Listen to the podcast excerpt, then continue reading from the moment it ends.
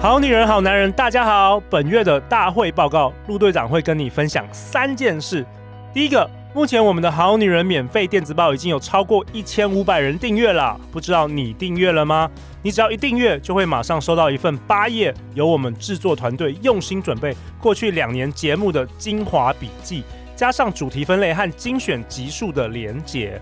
那如果是你已经订阅的好女人、好男人，我们这两个月也寄出了好几封有关于节目的文字内容，不知道你有没有收到呢？我看了一下，大约还有四成的人尚未开信哦，所以有可能是掉进你的垃圾信箱。你可以检查一下，或者重新到 www.goodwoman.tw 我们的好女人官方网站来免费订阅。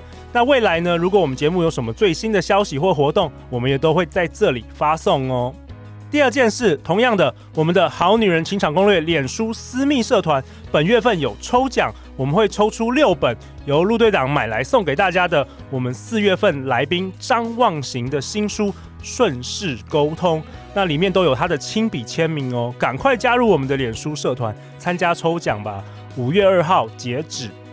最后，陆队长想跟大家分享一个有趣的五星评价，来自于我们好女人 Lin Jia Yu。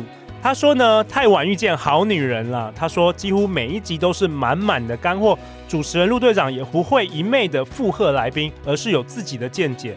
最印象深刻的是来宾是品熙老师，尤其喜欢品熙老师 diss 陆队长或调戏陆队长的时候。是的，品熙老师有着个人的强烈风格和常常有辛辣的分享内容啊。